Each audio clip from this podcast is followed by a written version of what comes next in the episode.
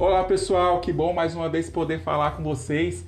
Afinal, esse é aquele momento que nós podemos falar, abordar e entender melhor fatos e acontecimentos que ocorreram durante a história. E hoje com certeza não vai ser diferente. Vamos falar de um tema muito importante. Porém, antes de nos aprofundar no assunto de hoje, nós temos que contextualizar e entender o que estava acontecendo no mundo durante esse período. Após a Segunda Guerra Mundial, em 1945, até 1991 foi um período que acontecia a Guerra Fria, que foi aquele conflito, disputa de interesses entre os Estados Unidos defendendo o capitalismo e a União Soviética que defendia o socialismo. Então, durante todos esses anos, vários conflitos, várias revoluções foram acontecendo em vários países pelo mundo e é sobre uma dessas revoluções que nós vamos falar hoje. Nós vamos falar sobre a Revolução Cubana, que ocorreu em 1959. Porém, antes de falar da revolução em si, nós temos que entender o que acontecia com Cuba antes da revolução. Pois bem, vamos lá. No final do século XIX, Cuba era a maior produtora de cana-de-açúcar e tabaco do mundo, e isso despertava um grande interesse dos Estados Unidos. Só que nesse período, Cuba era dependente da Espanha, então tinha que ocorrer a independência para que os Estados Unidos pudessem, de certa forma, ter essa influência que ele tanto almejava. E foi isso que aconteceu. Os Estados Unidos ele apoiou e foi decisivo para que ocorresse esse processo de independência de Cuba. Então, em 1898, Cuba se torna independente da Espanha. Só que o que acontece? Né? Os Estados Unidos não foi lá e ajudou e apoiou esse processo de independência à toa. É claro, ele queria algo em troca. Ele queria ter essa influência é, sobre solo cubano. Então, logo depois que ocorre essa, essa independência, os empresários americanos eles se tornam proprietários ali de grande parte da economia de Cuba. Então, eles se tornam proprietários de usinas de açúcar, de plantações de fumo, também é, se tornam donos de minas e até das poucas fábricas que tinha no país eles começam a, a tomar conta. E isso foi acontecendo durante um longo período.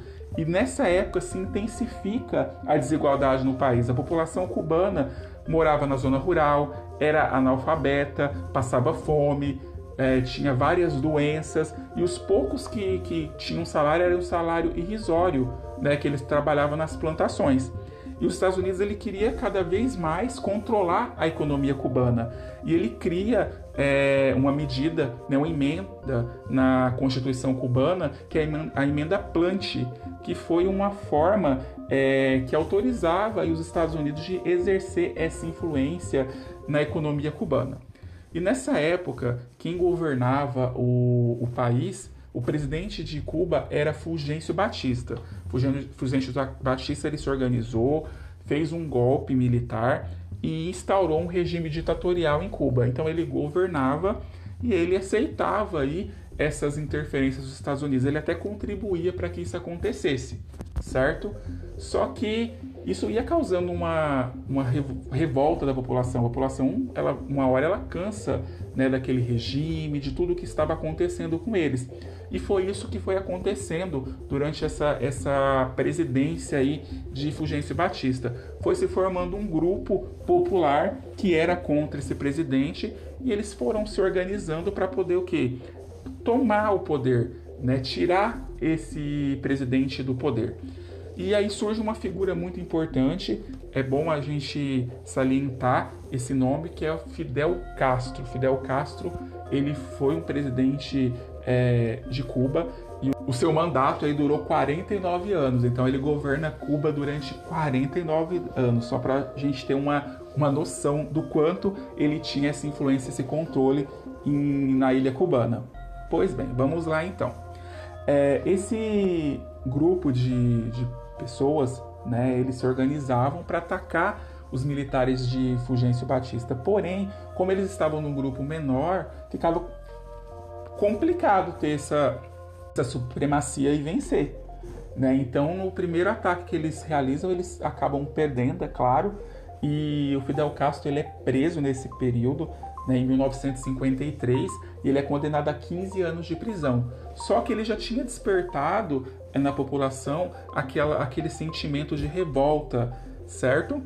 Então teve uma pressão política ali. Fulgêncio Batista, dois anos depois, após a prisão dele, é, meio que, de certa forma, dá aquele perdão né? E ele é livre, só que ele se exila no México junto com seu irmão Raul Castro. E no México, ele se junta com outras pessoas e forma um grupo já que começa a se organizar para voltar para Cuba e continuar esse processo revolucionário. E lá ele conhece um, um, jovem, uma figura também muito importante, que é o argentino Ernesto Che Guevara, que se junta ao grupo de Fidel Castro nesse processo de revolução. Então, em 1956, eles embarcam na, na ilha de Cuba, eles vêm de iate, certo? Bom, então ocorreu que quando eles chegam na, na ilha de Cuba, os militares de Fulgêncio Batista já estavam esperando por eles. Então eles não conseguem fazer o ataque que eles tanto queriam, acaba, ou, acabam sendo frustrados né, nessa tentativa de ataque.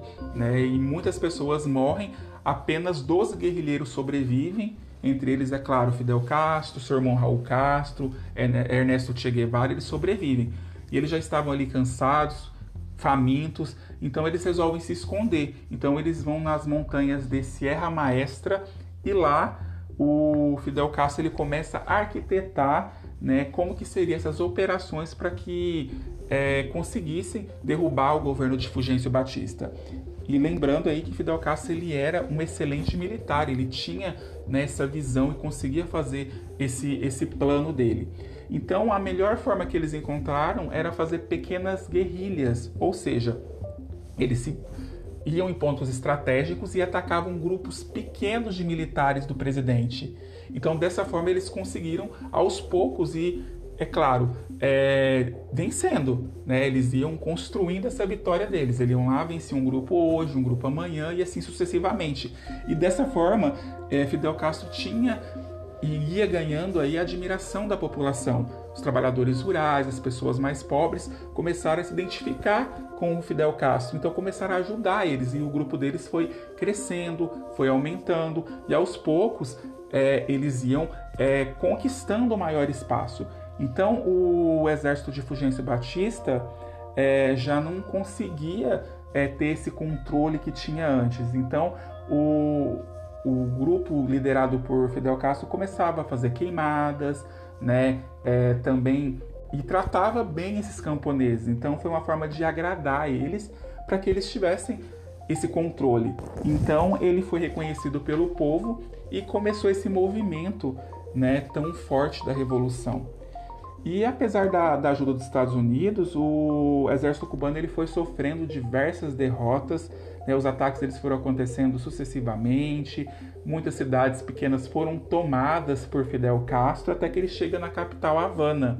E lá já tinha também os sindicatos que já estavam em greves, ou seja, já estava insustentável para Fulgêncio Batista governar, ele já não tinha mais o controle de Cuba em suas mãos. Então, em 1959, esses guerrilheiros eles conseguem vencer e assumir o poder, tomar o poder para eles. E os Estados Unidos, é claro, não ficou muito satisfeito com isso, porque assim que Fidel Castro assume o poder, ele já nacionaliza todas as empresas norte-americanas e isso ele faz sem pagar nenhum tipo de imposto, nenhum tipo de indenização. E os Estados Unidos ficou muito insatisfeito, ele não aceitava isso. E nós temos que destacar aqui que 90% dos itens que eram produzidos por Cuba eram vendidos para os Estados Unidos. Então, Cuba tinha uma dependência financeira muito grande dos Estados Unidos. Só que, independente disso, Fidel Castro continuou com a sua forma de governo. Ele não aceitava esse domínio é, dos americanos sobre solo cubano. Então, os Estados Unidos ele, ele realiza um, um bloqueio econômico. Ele para de, de comprar mercadorias do, de Cuba e isso acaba prejudicando os lucros da ilha cubana. Só que o que acontece? Né? Realmente Cuba fica isolada. Porém, como eu disse lá no começo, ocorria a Guerra Fria. Então os países é, que estavam do lado do socialismo viram ali uma oportunidade de apoiar e ter mais um país junto a eles. Tanto que aqui na América, o único país que vai e adota esse regime do socialismo é Cuba certo? Então, é, a União Soviética e a China começam a comprar o açúcar cubano, dessa forma diminuindo aí os impactos econômicos que Cuba poderia sofrer com esse bloqueio econômico realizado pelos Estados Unidos, certo? Então, é mais uma aliada aí para o grupo dos soviéticos.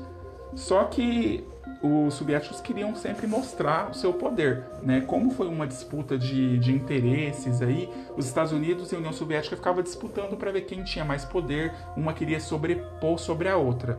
E aí ocorre a crise dos mísseis, que nós vamos entender agora. É, durante esse, esse período, é, a União Soviética ela vai na, em Cuba e leva seus mísseis, né? Uma forma aí de mostrar o seu poderio todo aí para os Estados Unidos né, de certa forma, amedrontar os Estados Unidos, mostrando que ela era uma grande potência. E é até importante a gente destacar aqui que Cuba ela é muito próxima dos Estados Unidos. A, a, a distância ali é aproximadamente 150 quilômetros. Então, vendo isso, o presidente John Kennedy ele já vai na televisão, né, vai em rede nacional e avisa sobre essa questão dos mísseis. E se aquilo lá continuasse, ele ia fazer um bloqueio naval na ilha de, de Cuba. Ou seja, é, ninguém entrava, ninguém saía, Cuba ia ficar isolada do resto do mundo. Então, vendo isso, essa situação, o governo soviético, 13 dias depois, é, resolvem tirar os mísseis da ilha de Cuba. Então essa, isso aconteceu também durante essa época. Então a gente percebe aí esses acontecimentos que, que marcaram essa história da, da Revolução Cubana. É, quem governou Cuba foi Fidel Castro, né? E foi um governo muito longo, ao todo 49 anos no poder. E a gente tem que entender o que, que aconteceu, que mudanças ele propiciou para Cuba. Então, assim que ele assume o poder, ele, ele muda toda a estrutura do país. Né? Ele se alia à ideia do socialismo, aí ele começa a nacionalizar todas as empresas norte-americanas, ele começa a distribuir terras, ou seja, faz um processo de reforma agrária, ele reduz preços de aluguéis, os casarões, mansões que tinha, ele divide e coloca as pessoas que não tinham de morar para morar lá. Então ele tem essa visão social, ele faz com que o pobre, que era desvalorizado, comece a ter seu espaço dentro do seu governo. Só que o que acontece? Ele também tinha um lado que não, não era tão bom né, um lado ruim, vamos dizer assim. É, ele foi um governo que foi marcado aí por várias é, acusações sobre censura, ou seja, não tinha liberdade de imprensa em Cuba, a população não podia se manifestar, não podia é, se dizer contrária à sua forma de governo. Ele também é, dificultava a saída das pessoas do país, então era, era algo negativo. Além disso, tinham pessoas que eram presos políticos que sofriam tortura também, então ele era acusado desses crimes aí. E nesse processo todo, a economia de Cuba sofreu muitos, muitos, por muitos e muitos anos com bloqueio econômico. Né? Então, é, como a riqueza do país ela se baseia aí, o que na, na produção de cana de açúcar, de tabaco e de níquel, se ele não conseguia vender, o país ele tinha essa, essa, essa questão econômica bem abalada.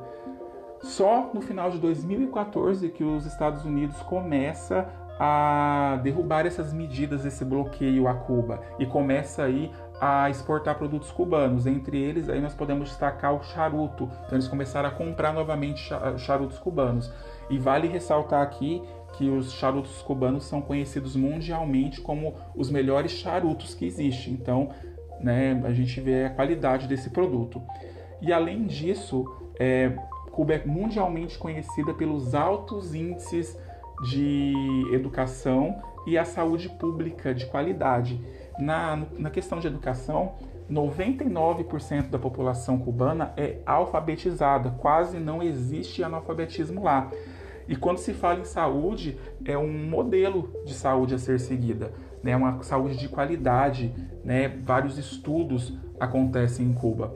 Tanto que, para quem lembra, recentemente o Brasil criou um programa né, que trazia esses médicos cubanos para trabalhar no sistema único de saúde.